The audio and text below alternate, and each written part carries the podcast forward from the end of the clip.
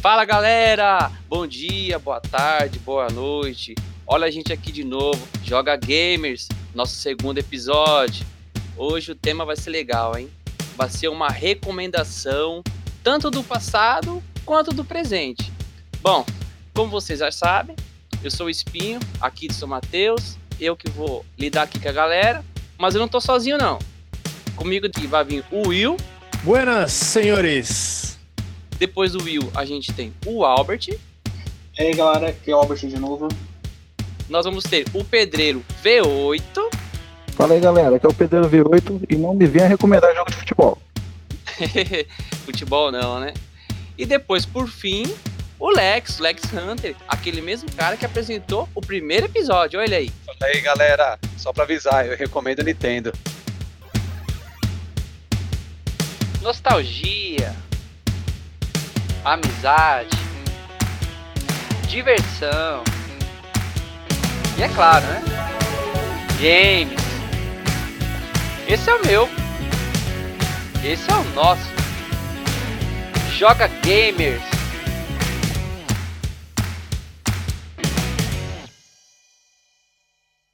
Bom, gente, eu queria agradecer as pessoas que deram feedback pra gente, né? Os feedbacks muito assim, emocionado. Muito, a gente ficou muito feliz de verdade, foi muita emoção. A gente, é, para deixar claro que a gente faz isso aqui de coração, é muito legal levar vocês assim nessa nostalgia, que é coisa que a gente viveu realmente na época, coisa que a gente tá vivendo.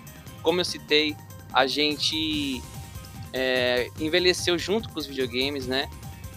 E, cara, no nome da equipe Joga Gamers, é, quem escutou, quem tá escutando a gente aqui, que tá gostando do conteúdo, que tem sugestões, manda pro nosso e-mail, curte lá na, a nossa página do, do Instagram também, né? Tem umas artes lá de cada episódio, tem umas coisas legais. Logo, logo a gente vai começar a postar o game da nossa coleção, né? O, o Will que tem bastante game lá pendurado, as prateleiras da casa dele, a parede é até meio torta, porque é tanto peso de jogo pendurado nas prateleiras.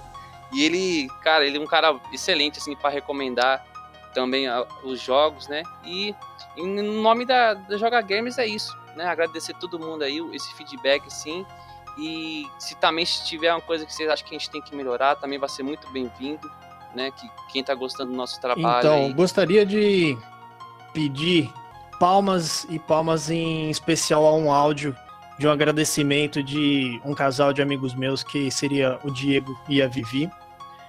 E, cara, eu mandei pro pessoal do grupo no momento em que eu recebi e posso falar para vocês de verdade que deixou marmanjo com os olhos lacrimejando depois de ouvirem a, o feedback positivo de vocês de uma coisa que a gente tá fazendo assim sem fins lucrativos nem nada, a gente só tá juntando um bando de marmanjo aí, careca, barbudo e barrigudo para falar de videogame, que é o que uniu a gente aqui.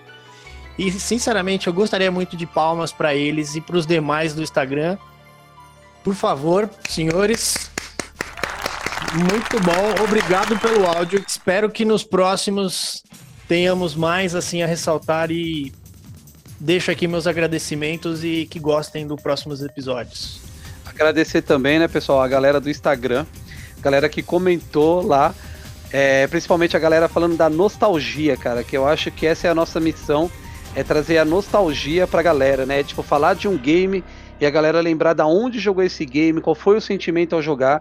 É, eu acho que isso aí é o que está fazendo sentido para que a gente está fazendo aqui agora e para que a gente continue fazendo. Obrigado mesmo e valeu, galera. Do a barrel roll. What was that noise?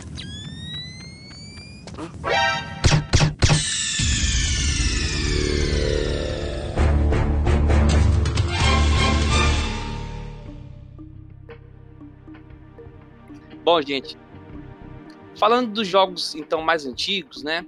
No nosso primeiro episódio eu, eu falei lá é, qual game que marcou a minha infância, que foi o PlayStation 1. Comprei o Play 1 por conta do Tomb Raider e tal, né? Então, se eu falasse que o, que o meu jogo de recomendação seria o Tomb Raider, ia ficar meio sem graça, você já ia saber e tal. Então, eu vou jogar uma bomba aqui, uma bomba que, olha, pode ser que vocês ficam surpresos aí. É, em mil, de 1999, eu recomendo Digimon World. E aí, o que, que vocês acham? Nossa, aquele RPGzão. Nunca vi. Cara, eu nunca vi esse jogo na vida. Nunca jogou na vida, né? Nunca Eu vi. só lembro do desenho. Eu só lembro do desenho Então. também. Gente, é o seguinte. Desde essa época, né? Sempre teve o Pokémon, né? O Pokémon sempre foi o centro das atenções. Inclusive, eu não, não joguei o Pokémon. Então eu não posso falar dele. Eu não poderia recomendar um jogo que eu não joguei, não seria justo. Mas Digimon, é, por incrível que pareça, ele é um jogo de RPG. E ele é um jogo de RPG com é, criação de animal, tipo animal de estimação. Então, é, a- a- o negócio dele é, é o seguinte: eu gostei tanto, porque ele me lembrava o Tamagotchi. Você lembra do Tamagotchi, bichinho virtual? Sim, opa. É na mesma vibe, né? Pois é. O Tamagotchi, ele. Não, não, era um bichinho virtual, pra quem não, não conhece, não lembra, é um bichinho virtual. E você criava ele direitinho, te dá comidinha e pá. Só pra quem é velho. O Digimon não é diferente. O Digimon, você pega um, um- É praticamente um ovinho, né? E você escolhe ali qual que vai ser o seu Digimonzinho. E você vai é, cuidando dele, você vai treinando ele para ele lutar. E o jogo era tão interessante que qual, qual que era o lance dele? Para você pegar determinados Digimons, para você conseguir é, subir determinados níveis, você tinha que brigar com determinados Digimons. E dentro do jogo tinha um relógio interno que, por exemplo, para pegar o Digimon X, você teria que estar ali naquele local a ta- tal hora do próprio jogo, né? Então você tinha todo um planejamento. Você tinha que se planejar, pô, ah, hoje eu pego esse Digimon para lutar. Tinha que estar naquela, naquela hora e naquele lugar, naquele momento ali. E tinha, eu lembro que ele tinha também evoluções erradas também, né? Quando você não cuidava dele, virava, virava aquele monstrão, aquele cocôzão gigante também, ou algum outro variado negativamente ou não, dependendo do jeito que você tratava ele, não era? Isso. Ele, ele ia evoluindo e ia ficando estressado. Você tinha que colocar é, comida pra ele, você tinha. Enfim, tinha, tinha várias situaçõezinhas lá. E era um RPG, pra você ver. Eu, eu não sabia de inglês e tal. E a gente conseguia jogar, né? A, a gente, quando era criança, a gente tinha essa vantagem. de Pegar o jogo japonês, é, inglês e mal lia. A, a, a não ser o Albert, claro, que tinha, ele tinha um dicionário e ele até traduzia os jogos, não era isso, Albert? Era isso mesmo. Então. Eu comecei cedo em inglês por causa dos games. Então, justamente, eu já não tinha esse esse pique não. Então, por conta por conta disso, eu só ia jogando. E era um jogo bem intuitivo, tinha lá a barrinha de HP, de MP, enfim. Foi foi bem legal assim mesmo, né, o joguinho. É, aproveitando também essa data aí, outro jogo também que eu recomendo da, da de 1999, 98 ali, é o Parasite Eve. Vocês já jogaram? Cara, eu ouvi muito falar nesse jogo. Cara, você recomendou um dos melhores jogos que eu já joguei na minha vida. Parasite Eve e Parasite 2. joguei. Pois é. Pois é. Eu joguei muito o Parasite Eve 2, né? E nessa mesma vibe aí de não conseguir ler, né? Era tudo em inglês. Ele é um jogo de RPG e é de Survivor também, né? Horror Survivor.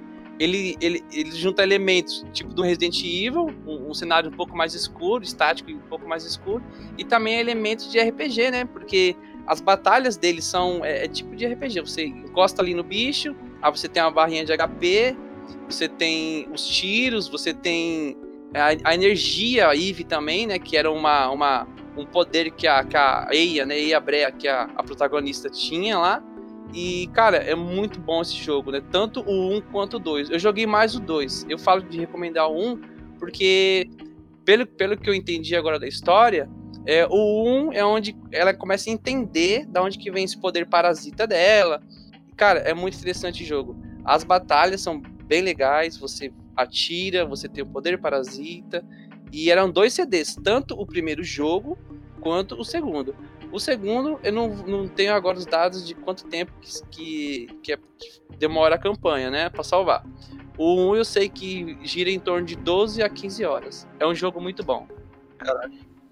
Legal, mano. Só um- esse jogo, cara, ele é bem legal porque ele foi uma das primeiras tentativas da Enix tentar de uma forma no mercado contra Resident Evil naquela época. Eles tinham muito foco em RPG, né? Eles não sabiam fazer um jogo de tiro naquela pegada. Então, como eles não- eram muito RPG, o que, que eles fizeram? Eles misturaram os dois. E tentou fazer meio que elemento de que agradava a fanbase dele e pegar um pouco da galera que gostava desse, desse estilo de tiro. E ele já tinha uns elementos que eram no Final Fantasy. Por exemplo, se você entrava numa cena, ele começava a renderizar em tempo real, seja no fundo. Então você tinha aquela cena que você saía do carro, você estava dirigindo o carro, na hora que você chegava na, na, na, parte do acidente, logo no começo, começava a rodar um CG e o carro começava a se mover sozinho. Aí você saía do carro, o CG rodando e caiu um helicóptero nesse momento. Então os gráficos na época, cara, era muito acima do normal. Sim. É, a história dele, né? Só para não dar um spoiler aí para nossos ouvintes aí, para eles ficar um pouco curiosos, mas também não saber exatamente a história, né? Para eles terem de repente uma, um motivo aí para jogar. É, é sobre mitocôndrias, né? É um, é um, é tipo uma, como fosse uma bactéria, algo, é, ou é algo dentro da bactéria. Eu sei que é uma coisa bem minúscula assim. É, eu, eu entendi assim a grosso modo, não sou técnico nem nada, mas é como se fosse um átomo ali das moléculas. É um negócio bem pequenininho e ela tá ali. A mitocôndria a gente tem, né? Ela faz parte do nosso Sim. organismo. Isso é, o, é uma parte celular que gera energia no nosso corpo. Então, ele é o responsável para gerar nossa energia. O jogo se baseia no que? Existia um personagem que era a, a Eve, que ela, por isso que ele fala parasitiva, ela entrava nessa mitocôndria e ela conseguia gerar energia a partir daí. Então esse ser ele conseguia controlar a mitocôndria de todo o ambiente. Então, basicamente, ele Sim. conseguia pegar energia de qualquer elemento e usar. Sim. E aí a personagem principal entrou em contato com a Eve e conseguiu pegar esses poderes. O jogo se baseia nisso, de ter esse personagem que é a Eve contra a Aya Brea, que é a personagem principal. E os dois tinham esse controle sobre as mitocôndrias. Sim, então, é, é o grande lance dessas mitocôndrias, justamente na época que, a gente, que eu jogava, por exemplo, eu achava muito bizarro aquilo. Você tava jogando, de repente aparecia um rato meio que mutante, aparecia uma minhoca meio que mutante. Eu falava, meu, isso aqui é surreal, não faz sentido, de onde que veio isso? E aí no desenrolar da história do Parasite 1, que eu tô jogando agora com a legendinha em português, dá para entender. É justamente por isso que tem esse rato, tem é, uma, tem umas borboletas, que é tudo mutante. Que na verdade, essas mitocôndrias, né? A faz essas mitocôndrias, tipo, é, é ali a florescer, né? E deixa os bichinhos que é bem simplesinho, bem mais forte. Cara, é muito bom jogo. Super recomendo, né? Tanto o 1 quanto o 2. É um jogo, como eu disse, estilo Resident Evil, assim, dos antigos, né? Que é um, um survival, né? de terror, um ambiente estático ali e você mexe o bonequinho. Inclusive que você comentou da CG aí, né? Até onde na época nas revistas saíram o quê? É, esse Parasite Evil 2 foi um dos primeiros jogos que você conseguiu controlar uma CG. Porque ela, assim que ela chega num ambiente lá que teve um, um, uma treta lá, a, a Eia, ela é, tipo, tem uma CG de fundo rolando, né? E você consegue mexer ela, assim, o bonequinho. Cara, isso era, era fantástico pra época. Aí, desses jogos mais antigos, né? Já até recomendei dois. E dos jogos mais novos agora, eu recomendo o Sea of Thieves. Quem já jogou esse Sea of Thieves? Cara, eu nunca joguei, mas tenho muita curiosidade, cara. É um jogo que eu pretendo come é, começar a jogar. cara, comecei junto com o Fabinho, Sim. quase. Um pouquinho aí, numa época. Até a internet aqui ajudava na época, porra nenhuma, né? Mas foi, foi, foi interessante. Eu joguei um pouco, joguei um pouco ele, mas eu não encontrei ninguém no mapa, cara. Fiquei meio perdido assim, eu não entendi muito. Aí eu acabei até largando mão. É, dizem que é bom você jogar ele de galera, né? Tipo, ter um time formado ali e tal. Eu preciso voltar a experimentar ele de novo.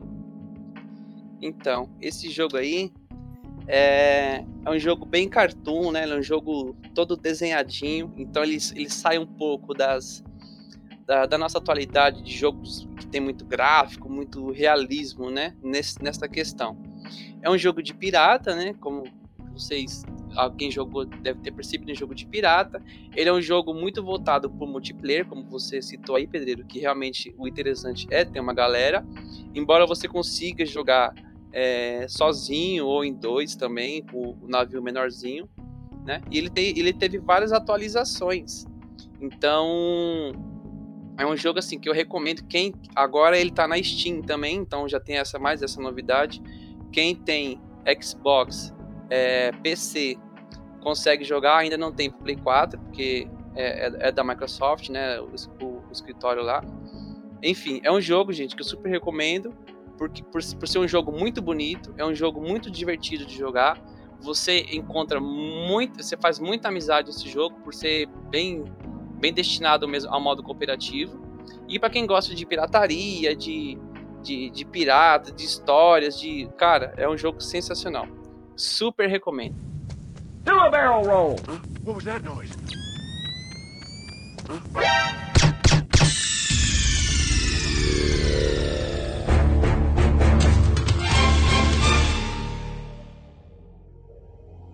Agora eu passo a palavra pro nosso amigo o Will. Boa, valeu, Fabinho, valeu. Bom, eu vou começar com uma raridade aqui que eu torci para que ninguém indicasse, porque, querendo ou não, a gente não comentou sobre os jogos que ambos iriam indicar. Eu vou começar com um, perdoem o meu inglês, que eu não estou nem aí. Mas eu vou lembrar de um jogo aqui, cara, de meados ali de 93, 94 mais ou menos, e ele era aquele Goof Troop, ou mais conhecido pela minha pessoa, o jogo do Pateta, cara. Sim. Cara, Sensacional. como, como eu, eu ficava ansioso para os finais de semana alugar esse cartucho, porque você passava a semana inteira assistindo TV Cruz e tinha um monte, um monte de coisa da Disney, um monte de coisa da Disney. Você ia na locadora, você via alguma coisa, o Castle of Illusion, você via o Mal Malard, você via o do Golf Troop, e foi um dos jogos que mais me chamaram a atenção. Por quê? Até então, um filho único que sou, não tinha com quem jogar. Comecei jogando esse daí, cara, sozinho. Até tinha até vinha parentes pra me ajudar, tal, para brincar comigo. E é um jogo que você consegue jogar solo ou em, ou em dupla, com sistemas de quebra-cabeça, com uma aventura sem violência, sem nada, aquele padrão Disney tradicional. E é um jogo muito bonito pra época, feito pela Capcom, cara, que só aquela introduçãozinha da Capcom já, já chamava a atenção que tinha qualidade no meio, né? Provavelmente nem todo mundo vai lembrar, mas é- era sensacional. Era esse jogo muito colorido, muito divertido, dinâmico assim, é, com sistemas de troca de fase, com load, enfrentar boss, com quebra-cabeças também. E depois que eu dei uma pesquisada sobre ele, acho que o Albert vai se pronunciar aqui daqui a pouco. Quando eu vi um dos projetistas desse jogo, que foi o Sh- o Shinji Mikami, eu fiquei meio besta, que eu não tinha ligado o nome à pessoa. E até então, provavelmente o Albert sabe quem é, né, o Albert? Sei. Cara, eu não esperava que esse tinha sido um dos primeiros projetos desse cara, mano.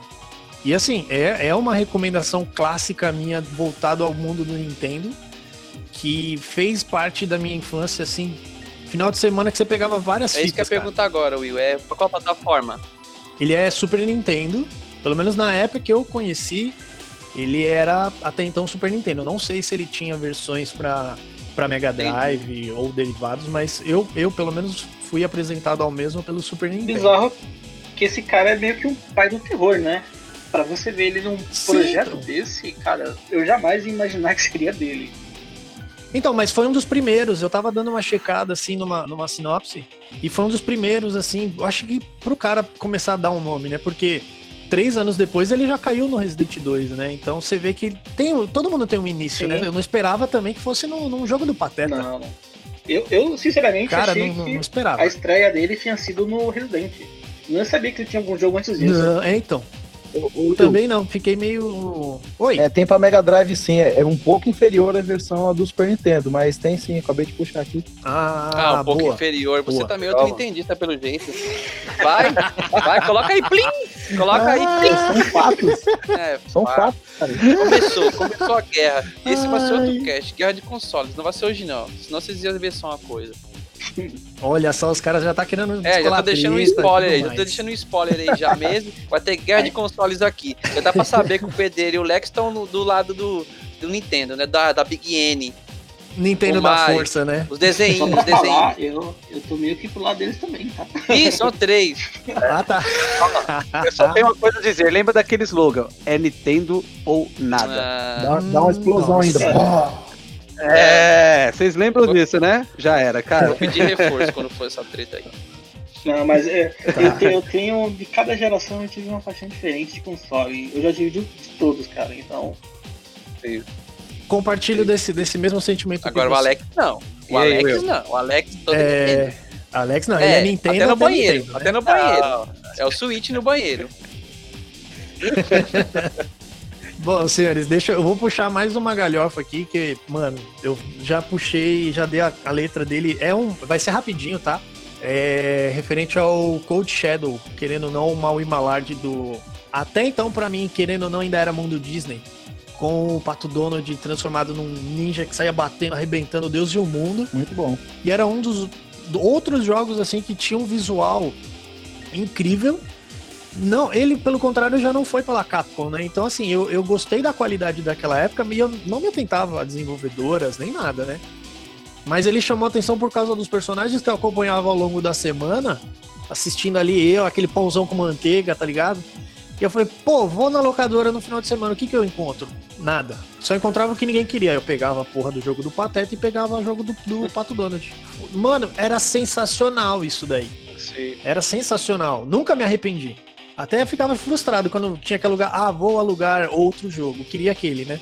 Mas tudo bem. E dando aquele gancho pra uma nova geração, coisa bonita assim, vou deixar aquele famoso caos que eu gosto de implementar, que eu já deixei referente ao último cast que participamos nos amigos do Xbox Brazucas, que quem gosta de Metal Gear é porque nunca jogou Splinter Cell. Pronto, falei. Ah, lá vem você. Vou de novo. recomendar o jogo. Vou recomendar o jogo que me trouxe a- a- até então pra mim aquela nova geração, que foi a introdução do Xbox 360 e com ele eu conheci o Splinter Cell Conviction e puta que pariu, que jogo bonito exclusivo, tá? Bonito, cara, me sentia que eu estava jogando com um personagem do 24 horas, mano. Eu parecia que eu tava jogando com Jack Bauer. como que era o nome do, do Jack Bauer, brother? Você tem noção de que você está num sistema de stealth, mirando com dois, três caras, matando com, com um tiro só, com um sistema de pistola com silenciador.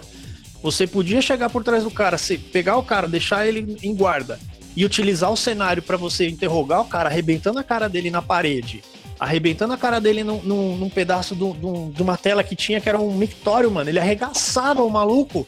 Que eu falei assim, gente, eu preciso até o final desse jogo. Eu não lembro nem dos finais do Metal Gear, mas do Splinter Cell eu lembrava. Sam Fisher, pra mim, cara, foi uma referência pra mim. Lógico que eu joguei muito Metal Gear na época do Play 1, tá? Mas Sam Fisher, pra mim, ganhou aquela nova geração do 360 pra frente que eu falei, cara, esse jogo é sensacional. Eu recomendei. E eu emprestei esse jogo pra quase todo mundo que tava na dúvida entre um PlayStation 3 e um Xbox 360. Todo mundo foi pro 360 e jogou esse jogo bem no início. Tinha um monte de outras coisas pra jogar, mas eu falei, cara, senta e joga um jogo com história. Infelizmente ele não era legendado, se eu não me engano. E ele é um jogão, acho que, se eu não me engano, ele é Ubisoft, não é? É. Ubisoft, é, é Ubisoft. Eu joguei o- esse Splinter Cell aí no, já no Xbox One, cara. Ele deu ele na retro aí. Na retro não, acho que nesse Ele deu na retrocompatibilidade. E eu joguei E é, então, é, ele é um retrocompatível no One, né? A- se eu não me apesar engano. de jogar ele já depois da geração do Xbox One, eu ainda achei ele um jogo muito bom, cara. Assim, tudo nele assim, Sim, eu cara. gostei muito. Uma das coisas que eu mais gostei nele assim é aquele esquema de você marcar o, o seu inimigo e daí o Sam lá ele fazia o tipo assim, E você podia marcar múltiplos também, né? é, ele Você fazia podia tipo, marcar uma múltiplos. execução assim meio cinematográfica assim, era muito louco, cara. Nossa, esse jogo, esse jogo te enche os olhos, assim, cara, que você torce pra. Quanto mais personagem tiver, você torce pra pegar mais inimigo de uma, de uma vez só. E ninguém percebe. Qualquer barulho chama atenção. Você fica marcado onde você foi visto, os caras não é aqueles bot meio bobo. Tipo, ah, o cara não tá ali, eu vou fingir que eu não tô vendo ele. Não, os caras vão até onde você estava e se você ficar ali, é game over, brother. Não adianta. Você tem o auxílio de uma pistola no começo, os caras têm metralhadora, tem ah, o Diaba 4, mas assim, o cara dá conta. O cara dava conta, brother. E assim, era um jogo de 2010. Eu vim conhecer o jogo provavelmente em 2013, 2014. Mais ou menos isso. E aí que eu tava olhando aqui, graças ao auxílio do Google, ele deu no, no Xbox One retrocompatível, né? No GWG, em 2015, mano. E deu um bafafá, porque o pessoal queria que o Blacklist, que já é dublado, já é bonito, já é mais atual, viesse também, ainda não teve nada. E eu torço até hoje para que tenha uma, uma continuação disso daí, porque ele já tem uma gama de jogos. Na, acho que no PlayStation 2 ele tem um leque de uns 5, 6 jogos, se eu não me engano, aos quais eu não conheci, porque nessa época eu era puxava a sardinha pro Splinter, é, pro Simple Filter, na verdade. Aí o Fabinho vai É, gostar. mano. Pô, né? eu joguei, o filme. 3, muito bom. Simple Fit era muito bom, né, mano? Lembra, o Simple Fit a gente jogava ele em tela dividida, trocava um papelão no meio. Por papelão, Porque a gente, por não podia- papelão. a gente não conseguia ver o- onde o assim? outro tava. É, porque senão não conseguia ver onde o outro TV? tava. Aí, ó. Vocês não colocaram Pô, papelão eu- na TV? eu joguei o Splinter Cell, o Splinter Cell, o Cycle Filter 3, e eu tinha uma fase lá que você tinha, tipo, tocar fogo nas plantações de maconha. Sim. E tinha uma, e tinha uma mulher que quando você salvava, tipo, você chegava perto dela armada, ela falava assim, para, por favor. Era uma comédia. que barato. Só hora, porque não tinha nada assim, né, em português né, nos jogos até então. Aí Sim. ela falava, para, por Não, favor. não é nada. E naquela geração ainda, né? Cara, então fico assim, fico à mercê assim, de deixo a recomendação desses três jogos pra vocês e passo a bola para o próximo convidado. Do a barrel roll. What was that noise?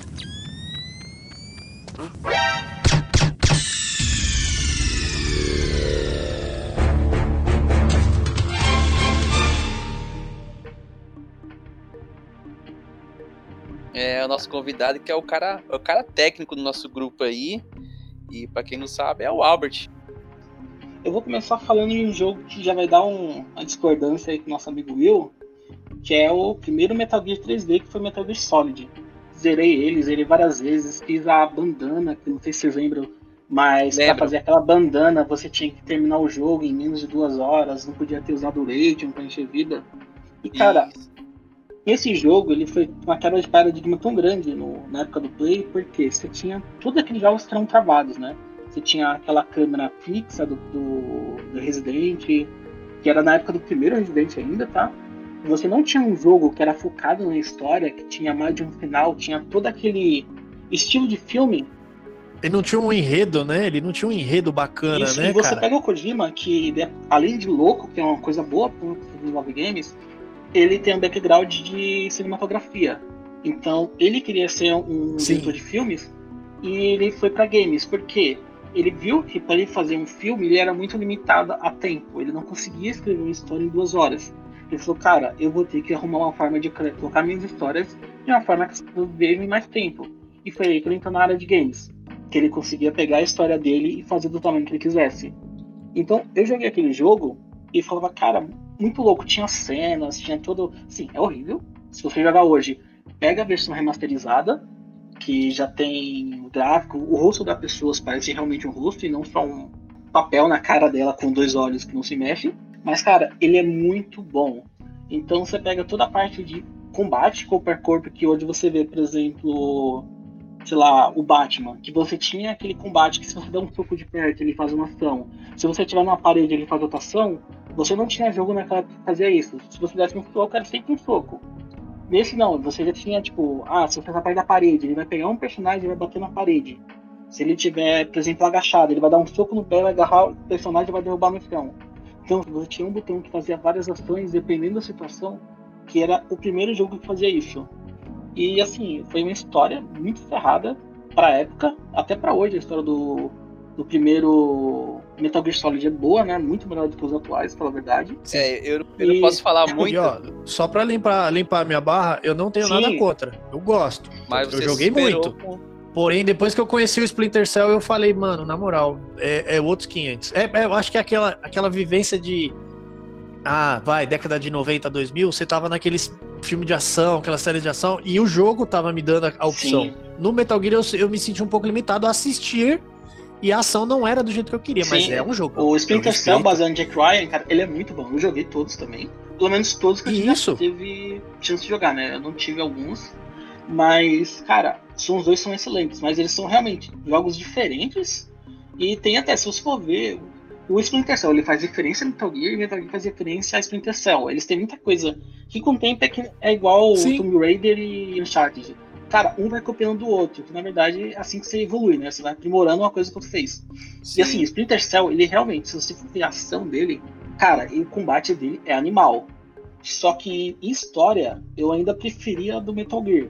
Hoje, se você pega o último Metal Gear, eu não acho a história melhor do que o Splinter Cell. Splinter Cell, cara, tá muito melhor. Porque, enfim, tretas de estúdio. Mas isso é outro cast.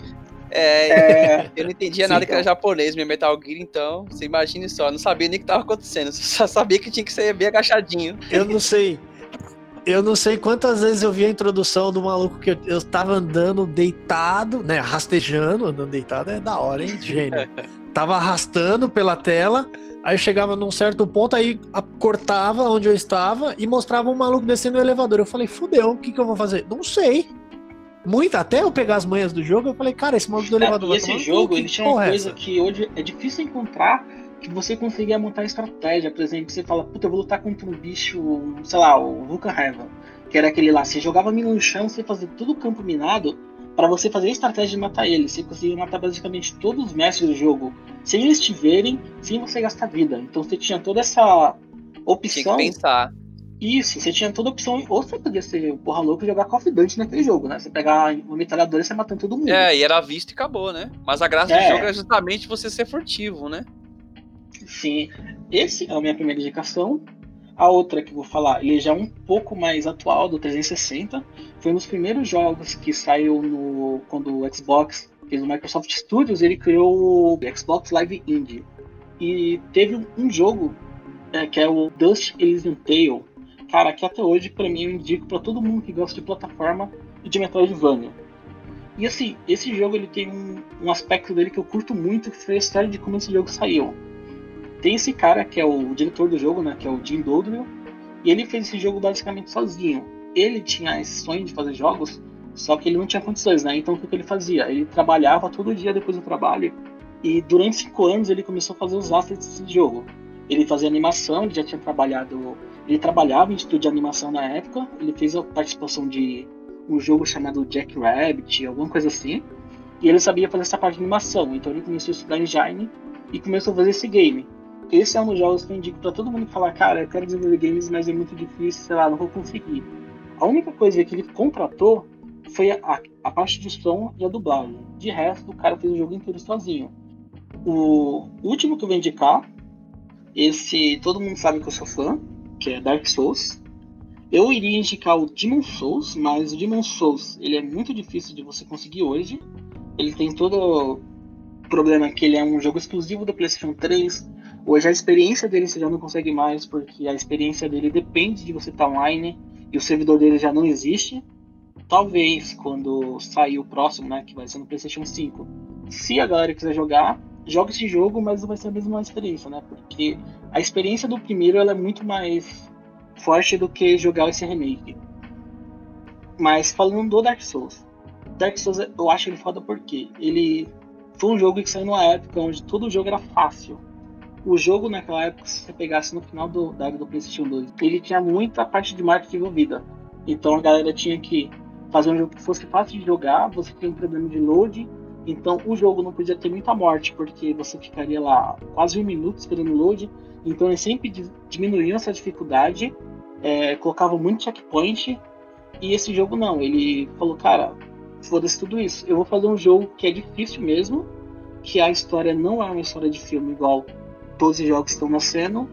E quem quiser jogar, vai jogar um jogo na forma que ele jogava lá atrás, na época do Super Nintendo, que o jogo era difícil, você não escolher dificuldade, e você vai terminar se for bom. Se você não conseguir, você desiste. E esse jogo, Ah, mas puta que pariu. Ele levou o difícil ao extremo duas vezes, sim, né? e Caralho. cara, e eu lembro quando esse jogo Não, o- foi sair, o, o representante da Sony falou, cara, esse jogo é uma merda.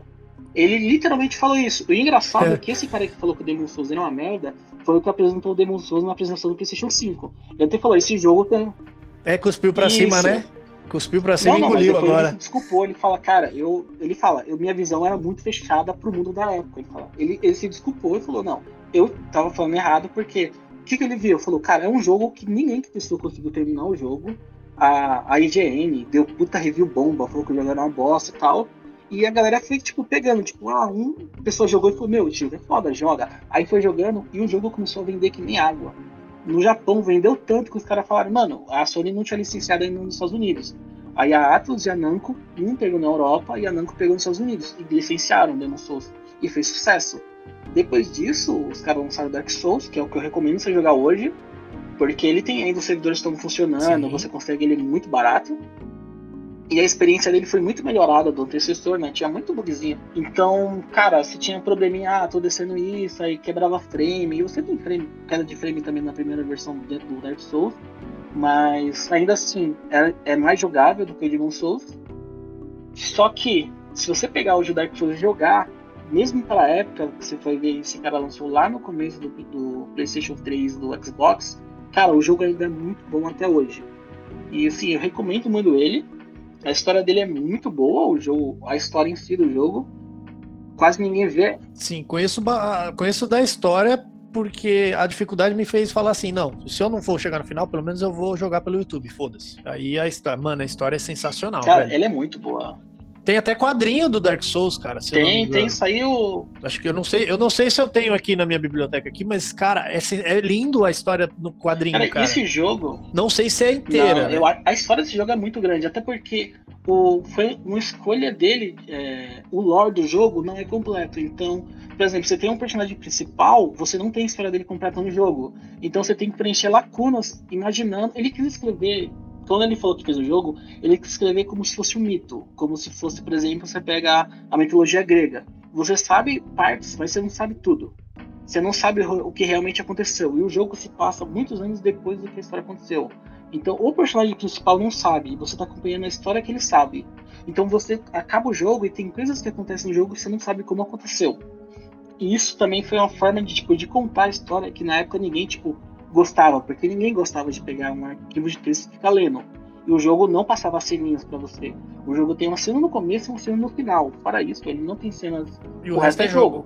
Você simplesmente O joga resto é jogo, jogo. e morre. É difícil você, tipo, cara, você luta contra o boss, morre. Você perde experiência quando você morre. Se você morre de novo, você perde totalmente aquela experiência. E era frustrante. Ou o controle. Cara, o controle muita gente perdeu. Eu perco o controle. Quando eu morro, eu perco o Eu controle. lembro Tô que quando eu peguei no Xbox, cara, eu, eu peguei esse jogo, eu, eu, eu apaguei ele do HD e falei, não vou jogar essa bosta, mas nem ferrando. Cara, deu três meses, cara, eu tava muito ligado, que eu tinha passado por meses, eu fiquei, cara, mano, mas o que será que acontece? Eu peguei e joguei até o final. Depois que eu joguei, cara, 90% dos jogos que eu achava eu comecei a achar ruim. Hoje eu já joguei todos os jogos da From Software foi, acho que os únicos jogos que eu platinei. Então, cara, eu peguei um, dois, Ó. o Sekiro, Bloodborne, que, meu Deus, que jogo.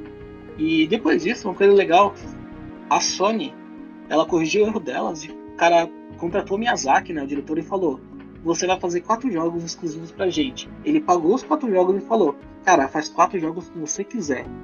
E um deles foi o Bloodborne, o outro foi o Deraciné, e tem mais dois que ele tem que lançar ainda. Que os caras falaram: Você tem um cheque pra fazer quatro jogos, faz o que você quer. Caraca. Da hora isso. E é bem autoral, né? Porque eles viram que eles cometeram o erro de não acreditar no cara no primeiro e falou, puta, foi uma merda. E depois o cara falou, não, a gente fez merda, você vai continuar fazendo. Você quer passar o pano, né, agora? Mas basicamente é isso. Eu recomendo você jogar esses três jogos, né? O Metal Gear, o Dust, Elysian Tale, tem basicamente toda a plataforma. Puta Metroidvania foda. E o por último é o Dark Souls, né? Eu recomendo Dark Souls, mas assim, qualquer um jogo que você jogar do estilo Dark Souls, você vai ter uma experiência bem semelhante. Mas o Dark Souls e o Demon Souls foram os primeiros, eles são os mais raiz. E você tem essa dificuldade e toda essa esse apelo que você tinha na época, que hoje você já não tem mais, porque saiu muito jogo depois que tenta pegar muitos elementos da Dark Souls. Você pega, sei lá, até jogos bem conhecidos hoje, por exemplo, o, o Zelda, o Breath of the Wild, você tem muito combate que ele se baseou um pouco em Dark Souls, aquele esquema de parry, toda essa coisa que foi- foram elementos que também Dark Souls também tinha tirado elementos de Zelda, como fez. Muita gente falava que era o Zelda adulto, na época que saiu Dark Souls 1. E tinha muitos elementos semelhantes, né? De você pegar uma coisa para abrir um poder, para abrir outro lugar. Então você tinha todo esse vai e volta bem semelhante. E é bem legal de jogar, cara. E é isso, agora. Bacana, mano. ótimas, ótimas recomendações, Porra. cara. É, Principalmente se você cara, quiser tirar alguém do sério. o cara é o Não, técnico, né, cara- velho? Ele, ele, ele tinha essa resposta aí. Dark Souls é fácil. Ô, ô, Albert, eu queria até fazer um, um- um adendo aí que o, o Metal Gear foi um, um jogo que eu vi no Playstation que eu realmente falei assim, mano, eu preciso de um Playstation. Porque aquela abertura dele, que é ele, tipo, vindo assim no submarino e tal, eu achei aquilo muito da hora, cara. E Cara, eu tava é um cansado de filme. jogar jogo de criança. Aquilo, aquilo é um filme. Eu lembro que eu vi a história, tipo. Tinha toda a história de sequestro do presidente americano, tinha que ser, é, ir lá resgatar, e depois Drama Cara, americano era lá, muito né? drama de filme mesmo, que você fala, meu, não tem jogo com esse drama desse- nesse estilo hoje. E, assim, naquela Não, não época tem. era muito foda. Se você pega hoje mesmo, jogos de histórias de hoje, é muito, tipo, os caras te dão a mão e você segue aquele, aquele roteirinho básico, né? É uma das coisas que mais me chamou a atenção no Metal Gear, e eu até puxo isso um pouco pro lado do Gran Turismo, por incrível que pareça, é a fotografia que era usada, assim, seja durante o jogo ou seja durante o replay. Porque independente do gráfico do Play 1 ser, tipo assim, bem limitado, o- os caras não, não ligavam de dar aqueles close, assim, bem de perto mesmo, cara. Ele não, não importava se você ia ver aquela imagem toda borrada, mas ele se preocupava mais com a fotografia. Enquanto outros jogos da época, os caras procuravam colocar uma câmera mais distante para compensar essa, essa dificuldade aí. Sim, além disso, ele tinha muito de. Ele fazia várias técnicas para simular coisas reais, né? Por exemplo, da água, a forma que eles faziam, eles, eles não tinham medo de esconder, eles tentavam fazer técnicas que você vê muito em filme hoje, de colocar a câmera de um formato, sei lá, para dar uma profundidade melhor. Você tá num lugar que você, ele não quer que você veja de cima, na hora que você encosta na parede, cara, ele muda a câmera pra você ver de uma forma bem cinematográfica. E é coisas que, assim, você tem hoje em outros jogos, mas naquela época você não via isso acontecer. Você tinha sempre aquela câmera fixa, ou uma câmera livre mais, sei lá, não tão livre, porque o hardware não deixava muito, né? E É, era a limitação sim, do hardware. ele conseguiu trabalhar muito bem com o hardware naquela época. Sem contar que as coisas que eles faziam, né? Aquela mágica de você ter que trocar de controle pra lutar contra o boss, você usar vibração de formas que você não usava em outros jogos, pra, por exemplo, resolver problemas no jogo, pra você detectar minas, se tá chegando perto, ele usava aquela vibração pra você saber. Tinha várias coisas que ele implementou que as pessoas não usavam na época. Da hora, mano. Sim, era um jogo, era um jogo realmente. O Metal Gear é, é sem comentários. Do a barrel roll. What was that noise?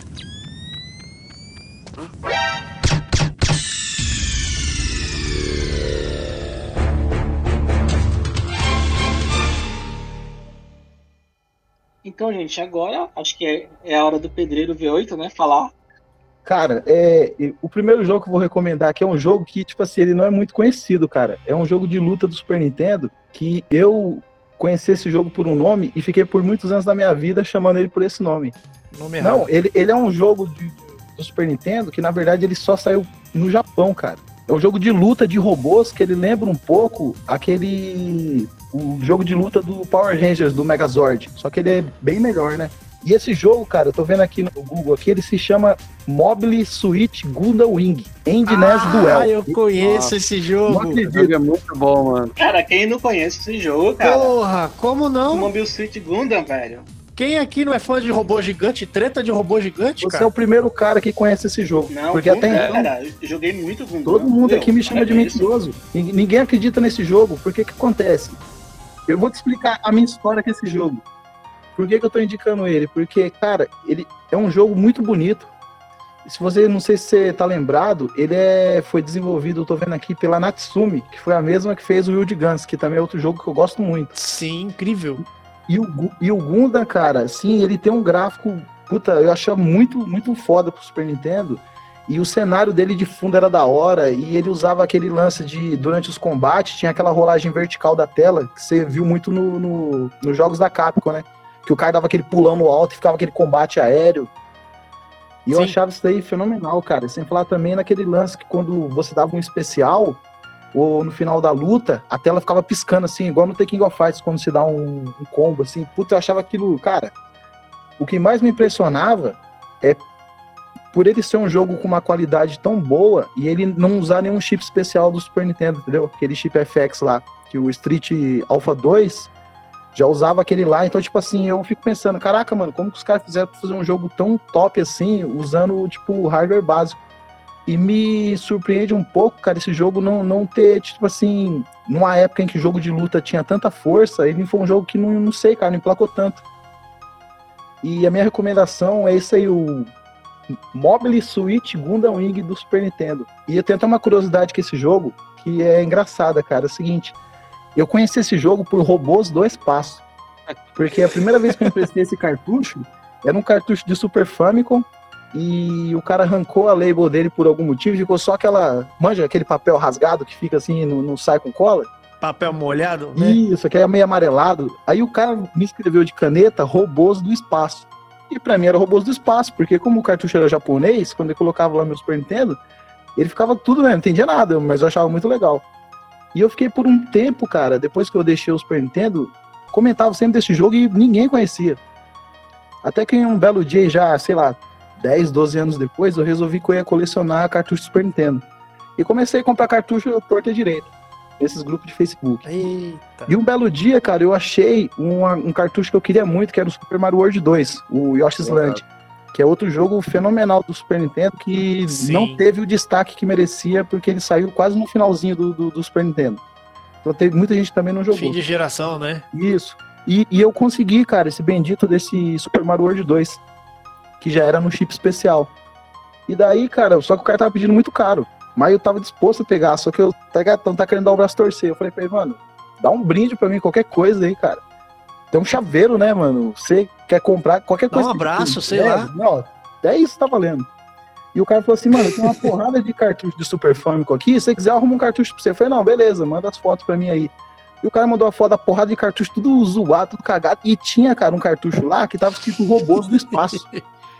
Eu falei assim, mano, não é possível, cara. Aí eu falei pro É cara assim, mano, é manda esse. pra mim esse daí que tá escrito robôs do espaço. O cara falou, não, beleza, tem certeza? Pode ser esse. Eu falei, não, manda aí.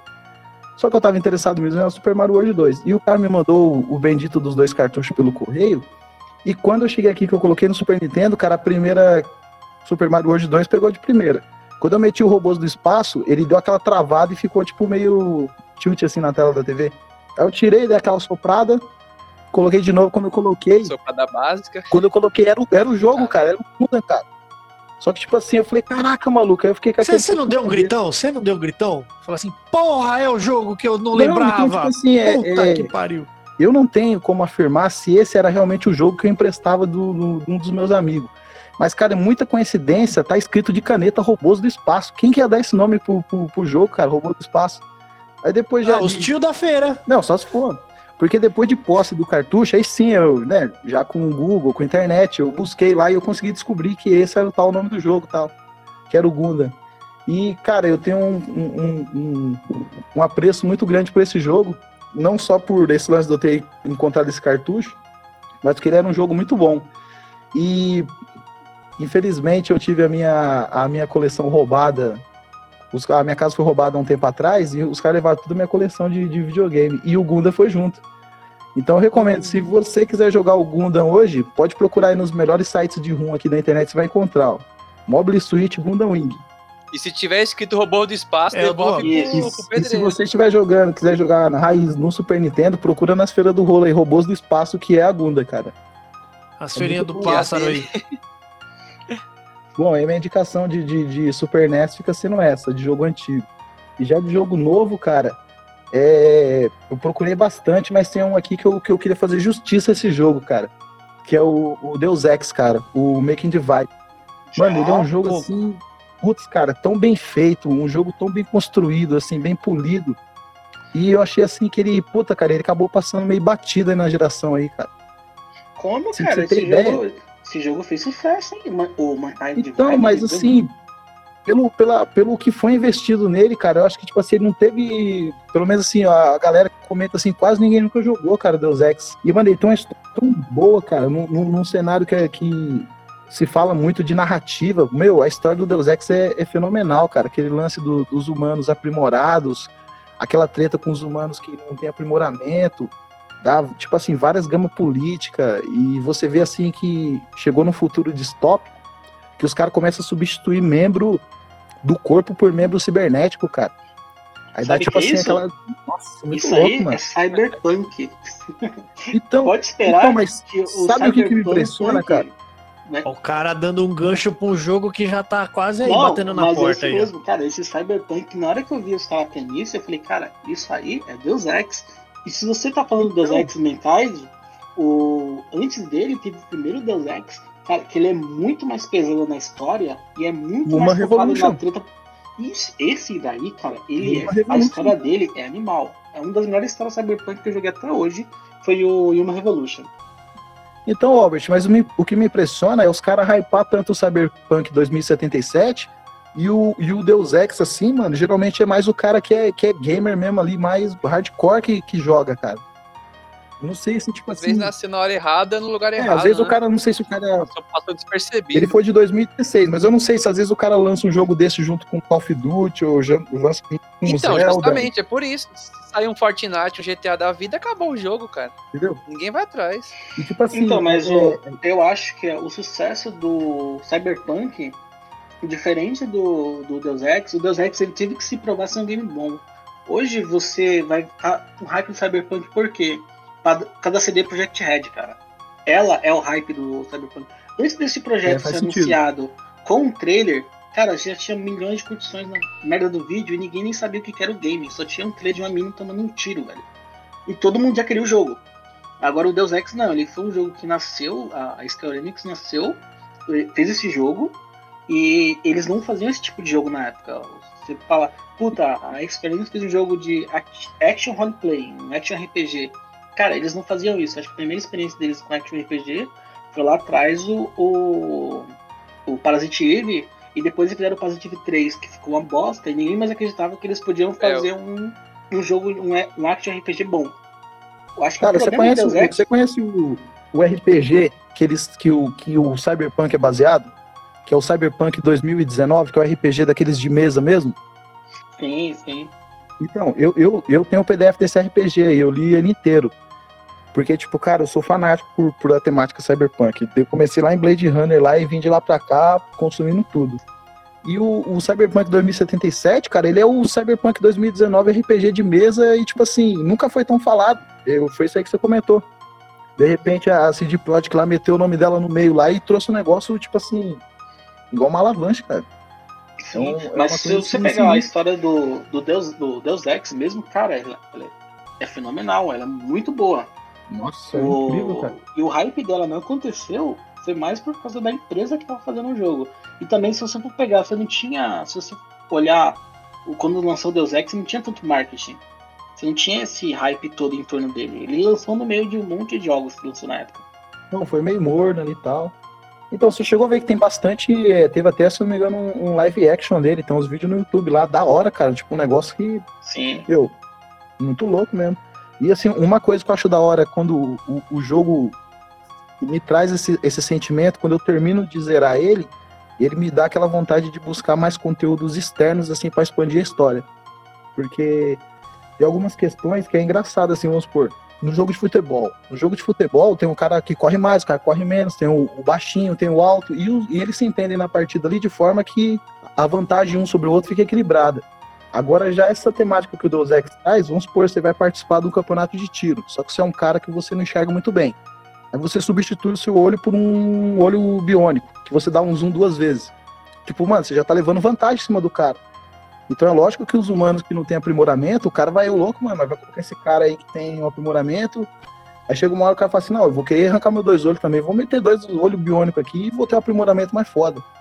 E tem umas, algumas cenas no jogo que tem tipo como se fosse uns comercial assim, que os caras falam, tem aprimoramento, sabe? Como se fosse uma coisa, tipo, da hora, assim, da, da, da época. Putz, eu achei isso é muito louco, cara. Depois eu comecei a procurar é, é, revista, é, tipo, arte aquelas arte conceitual. Nossa, cara, eu fiquei mesmo fanático de, de Deus Ex, cara. E eu recomendo pra todo mundo, mas os caras falam, pô, os caras, depois eu vejo, porque eu vi que é RPG e tal. Parece que o nome RPG dá uma espantada um pouco na, na, na galera, assim. Ele teve, ele teve uma versão agora pra nova geração, né? PS4, Xbox One e É o, tudo mais. é o Make foi? Que ele, que ele teve, acho que teve um- uma ênfase gigantesca no, no jogo num geral, porque muita gente associou ele a uma versão anterior, né? No, se eu não Então, me engano. o, Uma E- Revolution é do 360. É, então. O, o jogo que eu tava falando não era nenhum desses, o Pedreiro. É o só o Deus Ex, que é o primeiro mesmo. Ele só saiu pra PC. E esse que eu tava te falando que ele tem um impacto muito maior, porque se você mata um personagem na história, um inimigo, cara, essa morte tem um impacto gigante no jogo. Ele é muito Esse é mais da focado. azul, né? Esse, esse é da capa azul, é o Deus Ex mesmo. Esse, se eu não me Esse engano, esse só saiu pra computador.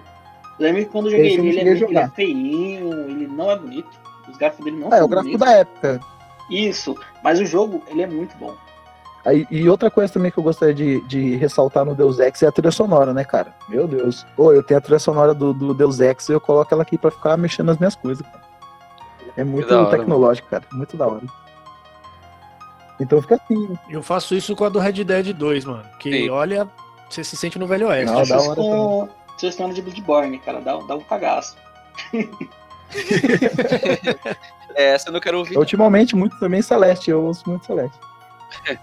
Bom, Qual mas, a influência? é, fica assim, cara. A minha recomendação fica essa no Cara, Super ninguém Nintendo percebeu, aí. mas o Lex deu um sorriso de lado a lado quando ele falou Celeste. Sim. É, mas é muito boa, muito É, boa a trilha do. Celeste. Então, Deu pra, deu pra ouvir daqui. fica a minha de recomendação aí, ó. dele. Pra quem, quem quer se divertir, Robôs do Espaço e Deus Ex, todos, Da né? hora, mano. Em especial o the Vard, que é muito bom. Vocês sabem que o Lex, ele é um nintendista, né? Então, acho que já, a gente já dá pra saber o que vai esperar dele aí, né? Eu conheci o Alex como Alex Nintendista. Inclusive, inclusive nos contatos tá lá, Alex Nintendista. É verdade, velho. Ele Puta, é, mano. não tem jeito, gente, não tem jeito, a conversa é essa, não tem como enrolar. O cara é fã da Nintendo e pronto, acabou. Acho que vai até um cast de repente, porque desse amor dele todo. Porque eu vou te falar, ele é nintendista de carteirinha, não tem como. É ou não é? Opa! Então, gente, vamos lá. O Lex Hunter aí, vamos ver qual Mario que ele vai recomendar, qual Zelda, ou se ele vai surpreender a gente, né? Porque de repente também a gente tá esperando uma coisa e ele vem dar um tapa na nossa Se cara. não tiver Zelda, eu vou ficar puto. hein? É. Não, não, é, não se fazem mais nintendistas, né? Do a barrel roll. What was that noise?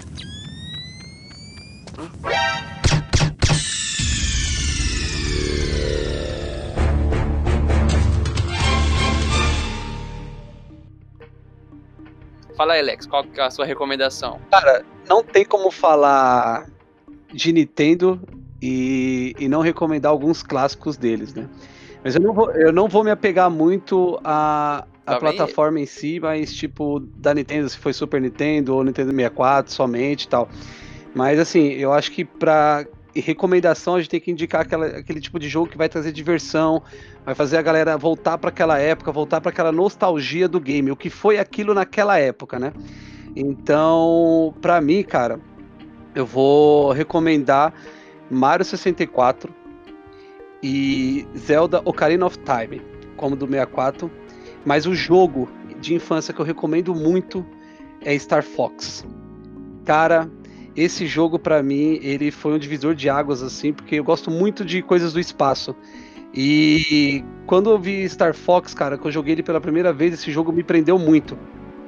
Primeiro, claro, por ele ser um esquema de navinha ali e tal, mas a comunicação entre os personagens é, é- como os personagens se comunicavam, como ele da- eles davam as dicas. E naquela época a gente não manda- manjava muito do inglês, cara, então meio que você tinha que entender, interpretar ali o que eles estavam falando. Se fosse só aquela época, Não, né? pô, mas tem coisa que é muito intuitiva, tá no ligado? Tem coisa barco. nos games que é muito intuitiva, cara. Tipo, Ah, intuitivo. Tem, tem animal aqui que você fala para abrir a porta em inglês, aí fala, pô, aí o animal tá puxando a pô, porta. tem vários jogos, Né, mano. né? Tem vários. É, eu sei o que é start, stop, player, esse tipo de coisa. É, Exit, manda bala, Alex, kit. manda bala. E quando tava escrito no jogo assim, ó, push botão Olha lá, start. Olha lá, tá vendo? Não, cara, mas a frase mais conhecida, que todo, tipo, acho que todo gamer conhece, que é a Dua Barrel Roll. Cara, que, que que é isso, cara? Véi, todo mundo sabia o que tinha que fazer, velho. Não vem com essa, não vem com essa, porque todo mundo sabia o que tinha que fazer quando ele falava isso, tá ligado? Todo mundo faz. Se você falar isso hoje, a pessoa dá um cabalhota na rua, cara. Exato, velho. É isso, É. é. isso. Todo mundo sabia o que tinha que fazer, entendeu? E eu lembro que esse jogo marcou muito, porque ele tinha um esquema ali de você fazer certas mecânicas no jogo que você entrava por um. Tipo, ia pra um modo diferente, fazia um caminho diferente. Além daquelas questões também de você fazer o recorde da fase e ganhar medalha de ouro em todas as fases. E eu lembro, cara, que eu me matava assim, tipo, mano, matar todos o- os inimigos que apareciam na tela pra ver pipocar ali o número, né, o score da tela em, em- na cor de ouro mesmo, que era pra indicar que você tinha conseguido fazer aquilo na, naquela tela. E isso pra mim foi, tipo, sensacional. Esse jogo pra mim, além dos outros da... Ô, Alex, Fala aí, mano. se eu, se eu não me engano, a primeira tela do Star Fox 64 são 812 hits. Que eu lembro que você era o único que eu conseguia fazer. Eu sempre deixava um, passar um mosquitinho pra trás. Mas se eu não tô enganado, cara, são, eram 812 hits a primeira Eu não fase. lembro qu- quanto que era exatamente, cara, mas eu lembro assim que, que a gente se matava muito pra poder fazer os pontos das fases pra ganhar as benditas medalhas de ouro na- nos planetinhas ali, cara.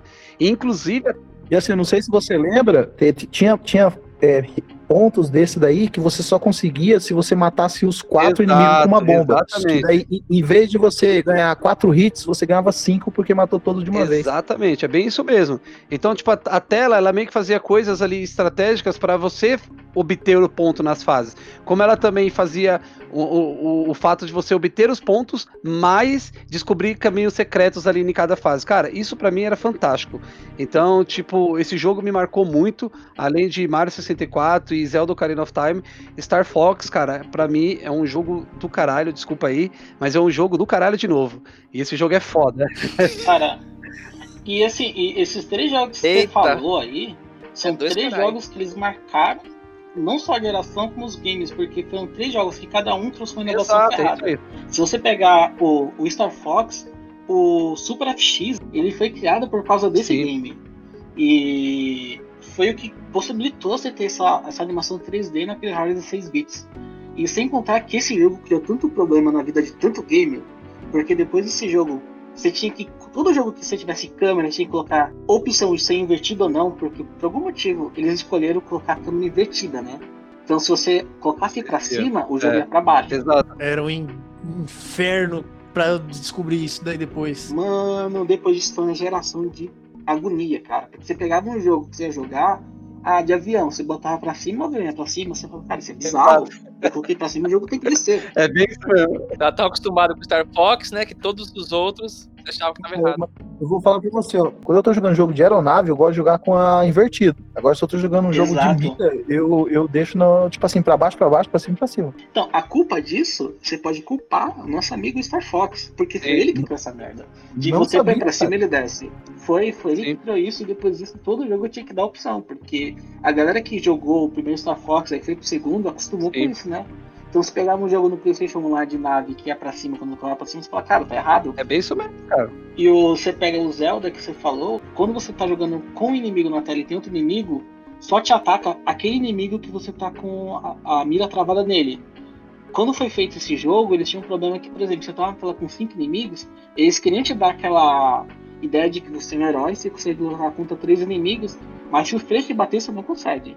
Então o que, que eles faziam? ô, Albert, mas isso daí, cara, isso daí eram os filmes de luta dos anos 80, mano. Ficava, tipo assim, Sim. o, o Van Damme batendo num cara e os outros quatro só olhando. Exato. Bebeu, da fonte.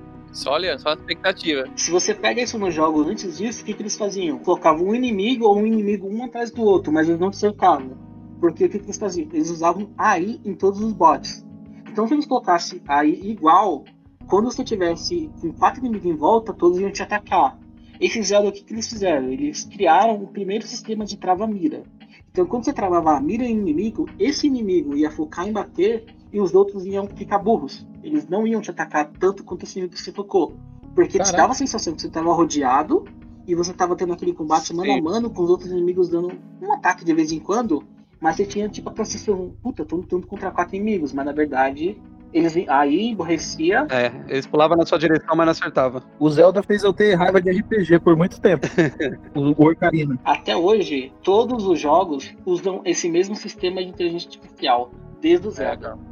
É, cara, não, é um jogo assim, é fantástico, cara. Esses daí, por isso que eu falo, é jogo de diversão e novas descobertas, né? Porque, tipo, hoje a gente vê muito dos jogos atuais de coisas que eles tiraram do, do passado, igual você acabou de explicar, né? E o que não torna eles menos importantes ou os atuais menos importantes. Eu acho que, tipo, é uma evolução, né, cara? Tudo vai, vai se tornando melhor e tem aquele tipo de jogo que agrada e não agrada cada um, né? Então, tipo, pra mim, eu recomendo esses daí porque eu acho que é um tipo de diversão garantida pra todo tipo de gamer, entendeu? Qualquer um que jogar esses jogos aí, os caras vão se divertir e vão pegar bem com esses jogos aí. E. Menos o pessoal que gosta de jogo de futebol. Exatamente. Ô, ô, Alex, mas você acha, você acha que o cara vai se divertir dentro daquela floresta lá do, da, da Lost Woods lá? Cara, então, é uma. que o cara entra num caninho e sai tudo na, na coquiri de novo Então, lá? mas aí. A minha raiva que eu peguei do Zelda foi por causa dessa floresta. Eu vim depois, agora de adulto, que eu vim aprender passar aquela avenida, aquela floresta. Então, porque tem todo o esquema, tem a luz que você olha ali, tem o som. Então, cara, tem muita coisa que é trabalhada no jogo, mas a galera não presta atenção, entendeu? É tipo a luz. Eu tava acostumado no, no Mario World, cara. Eu só ia pra frente pra passar de tela. Era muito. Mano, Era muito bom. Por isso que eu época, recomendo né, mano? esses jogos aí pra, pra quem não teve a oportunidade de jogar, né? Teve uma, tipo, quem não sei quem tá ouvindo aí, uma galera mais nova. Mas, cara, vai- baixa uma ROM aí, se não tiver a oportunidade de comprar o console mesmo. E joga esses três jogos do passado aí que vocês vão ver quão grande foram esses jogos e, tipo, o quão de referência a gente tem deles hoje aqui pra gente poder jogar. E continuando, na, na minha indicação aqui para os jogos atuais, né? Não, tipo, não lançados recentemente, mas atuais, eu vou falar de dois. É, um é porque me marcou muito e o outro porque eu achei muito foda e a gente tem que dar os parabéns para esses caras. Primeiro, vou falar de Zelda Breath of the Wild, que esse jogo para mim foi fantástico. Esse jogo é lindo. Eu falei que tava É perfeito. Esse jogo, cara, ele, ele, ele é de uma imersão sem tamanho, assim, cara. Não tem como medir a emoção de jogar Zelda Breath of the Wild. Pra quem é acostumado a jogar de eh, Zelda desde lá do Link to the Past, Link's Awakening, cara, esse jogo ele veio assim como um divisor, mundo aberto mesmo. Cara, deu aquilo de você ol- olhar uma coisa no horizonte, você ir naquela direção e você achar que é perto e o negócio não é perto. Você dá um puta rolê. E cada vez que você joga ele é uma experiência diferente de jogabilidade. Então, aquele lance de você começar o jogo uma vez sem saber nada, e no- na segunda vez você saber que a pimentinha cria um elixir que te dá poder no, no gelo, você é, conseguir andar no gelo sem tomar dano durante 10, 15 minutos. Cara, isso é fantástico. Eu joguei o Zelda Breath of the Wild três vezes, e pra mim, cara, cada vez que eu joguei foi uma experiência diferente. E esse eu quero deixar como recomendação, mas um jogo da atualidade aí que eu quero deixar como referência pra todo mundo é Celeste. Tava demorando. Ei, Cara, esse jogo, esse jogo Não. é lindo. Ele é, ele é, ele é animal. É, é, é, Deus. mim, eu tenho a palavra para ele de perfeito. Eu não digo em perfeição gráfica, eu digo em jogabilidade. Em jogo, Exato, em em jogo. jogo e em história, cara. Tipo, em um enredo ali que te faz ficar envolvido com a história. Primeiro, que Celeste trata de um assunto é, muito tenso hoje em dia, que muitas pessoas vivem com ele e não sabem como conviver com ansiedade. E isso é tratado de uma forma no jogo assim tão natural que não deixa ser um, um assunto pesado, mas muito pelo contrário. Ele deixa ser uma forma intuitiva de você aprender a lidar com aquela situação. Então você vai ter desde a ansiedade, um sistema de ansiedade que você não consegue, eh, sei lá, fazer amizades por causa do- da vergonha, o medo que te gera ansiedade, como você vai ter a situação que você está preso numa cabine e começa ali te dar a falta de ar porque você não consegue respirar por causa daquela, daquela sensação que você está sentindo. Então o jogo ele te prende muito nessa questão da história e eles tratam esse assunto de uma forma, de uma abordagem assim perfeita, que é para instruir e que é para deixar a galera assim ligada que esse tipo de coisa acontece e é, cara, você tem que conviver com isso. E, e ele não é um jogo que você vai ver putas gráficos nele, não, pelo contrário, cara. Você vai ver um joguinho ali pixelado e, cara, você vai se divertir é, de uma forma tipo, extraordinária. Lógico, primeiro, já adianto, vocês vão passar muita, muita raiva. Raiva pra caralho. Eu ponho. ô, ô, Alex, Bota eu ponho, raiva. eu ponho o Celeste no mesmo balaio do Dark Souls. Concordo. E Mesma coisa. se você botar mais um aí, é, qual, que é, qual que é aquele último do, do que a gente tava conversando, Lex, do Xbox? O Cuphead. Cuphead. Bota, bota aí no meio aí, Nossa. brother. Bota aí no meio aí que de, de- eu passo ódio. Sim, sim. É, é, vale lembrar, vale lembrar pra quem tá ouvindo a gente que nós, nós envelhecemos junto com os Exato. videogames. A gente pegou os videogames lá E não fiquei mais do Atari, inteligente, como a gente não. conta no primeiro episódio, né? E nós estamos hoje no, no Xbox, no, no, no, Switch, enfim. Então a gente envelheceu junto. Então a, a gente tá acostumado a jogar o tipo de jogo que o gráfico, assim, era o menos importante. Hoje a galera frisa muito no gráfico, muito, muito. É legal, tal. Tem esse tipo de player mais hardcore que, meu, tem que ser o melhor computador, tem que ser o, o Xbox X, o, o PlayStation Pro, porque é, eu quero ter o máximo de gráfico na 4K. Bom, é legal, Não é legal, isso não. é legal. Só que a gente já ve- a gente veio de uma, de uma, de uma situação que a gente não, não- não ligava tanto pra gráfico. A gente viu o gráfico 3D aparecer. Eu lá, como citei, o Tomb Raider, primeiro joguinho em 3D e tal. A gente viu essa evolução. E, e- e, como você citou aí o Cuphead, você vê um, um, um game 2D, né? Que é de plataforma ali e tal, que deve ter até algum elemento 3D ali no fundo, enfim. Mas é um videogame de plataforma 2D que ganhou, tipo, o jogo do ano. Então você vê, ainda tem essa galera que joga videogame que curte Exatamente. justamente o que o game te proporciona, tirando o, deixando o gráfico meio de lado. Né? Tem- nós temos o Ori também, que é um jogo de plataforma que é excelente. Né? E, e é- e são gráficos simples. Então, é assim, a galera tem muita gente que se apega a gráfico, mas se você se apega a gráfico, você não, não precisa ter um videogame, mão de computador. Porque você nunca vai ter um videogame que vai chegar na metade da potência do computador. Isso, Isso não mesmo. existe. Eu tô com. Eu, Eu tô com meu computador que eu Sim, é. mais de 5 anos. Cara, ele roda qualquer jogo que sai num PS4. Se tiver pro PC, ele roda melhor. E não adianta porque ele vai rodar melhor. Ah, O preço que eu paguei na época nem foi caro. Cara, ele tá com, sei lá, 32 GB de memória RAM, tem uma RTX lá nele. Cara, ele é muito bom. Na época o dólar tava baixo, né? Tava 2 reais. Então, Aí se você isso ligar o computador e o chuveiro, cai o disjuntor. É.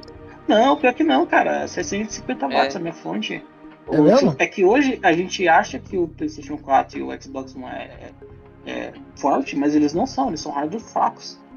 Mas assim, o que eu quero dizer é que nem, nem, nem é forte fraco, isso não importa. Você pega. A galera discute muito, ah, esse videogame faz tantos teraflops. Meu, o Switch não faz um teraflop. No, no modo destravado dele, ele não faz um. E você pega o Zelda, é um dos jogos mais bonitos da geração. Ele não tem um teraflop de potência aquele videogame. Ele é um hardware de celular. Sim, é. Eu falei do Sea of Thieves, né? E eu, eu- que foi o jogo que eu recomendei. Justamente, é um jogo todo cartoon, todo desenhado. Você não tem um navio, você não tem aquele navio de uma- aquela madeira parecendo real. Mas, tipo assim, o ambiente, o jogo é divertido, cara. Ele é muito gostoso de se jogar, mesmo não sendo um jogo gráfico excelente. Só que ele é muito bonito, é um jogo bonito. É na verdade, é um dos mares mais bonitos que eu vi em jogos até hoje. O mar do of Thieves, ele tem vida própria. O navio, você fica jogando ele duas, três horas, você, você, você para de jogar, parece que você tá dentro do navio, você vê tudo balançando, cara. Você fica Legal. mareado. Porque ele é muito real. E tem o sol que nasce, o sol nasce realmente lá no leste, o sol realmente se põe no oeste. Você, você tem que usar uma bússola. Pra... Eu aprendi a usar hora. bússola por causa do of até Você pega a arte do jogo, Eu só aprendi por jogo, causa do Thieves. muito mais, você Celeste. Cara, é uma arte. Exato, cara. Você pega esse jogo, você tira print, é maravilhoso. E assim, parabéns também pelo time de brasileiros envolvidos, né? Porque boa parte dos assets foram brasileiros. E, cara, é fenomenal. Você pega esse jogo, você pega outros jogos do Switch, o, o próprio Mario, que ele não falou, mas o Mario Odyssey roda 60 frames por segundo, lindo, sem queda de frames, num hardware que não tem um teraflop. Então esse negócio de focar na potência, às vezes você perde muita diversão Exatamente. porque você quer olhar os gráficos. E o gráfico, sério, depois de meia hora jogando, os gráficos já não te importam mais. Você vai se importar com a imersão e com a Perfeito. É, jogo. essa colocação foi Exatamente. perfeita. E é por isso que eu recomendo o Celeste, que é justamente por isso É, que é, cara, é um jogo que você vai jogar, você vai se divertir, você vai passar raiva, não esperem gráficos foda. E o mais legal, galera, ele está em multiplataforma, então você consegue jogar ele aí, cara, e ele tá baratíssimo, cara. Ele é um jogo assim que se você comprasse lá na Nintendo BR, você vai pagar em torno de 37 reais. E é um jogo que vai te, te divertir demais, demais mesmo. Então fica essas minhas indicações, tá? Espero que vocês consigam jogar e é nóis, é Nintendo.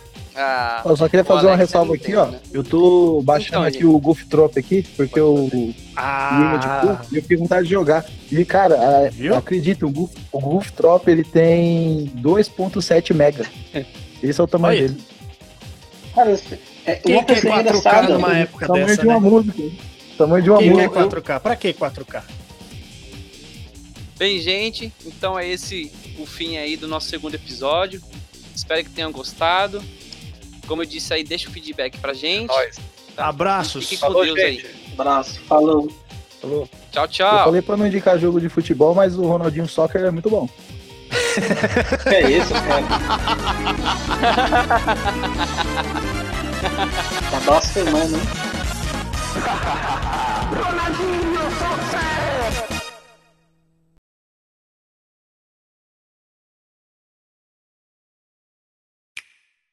É isso aí. E agora, Lex Hunter aí vai falar um pouco É, Não, agora sou eu. do, do que ele recomenda. Nem vem me atravessar, não, sou eu. O Alex é o último.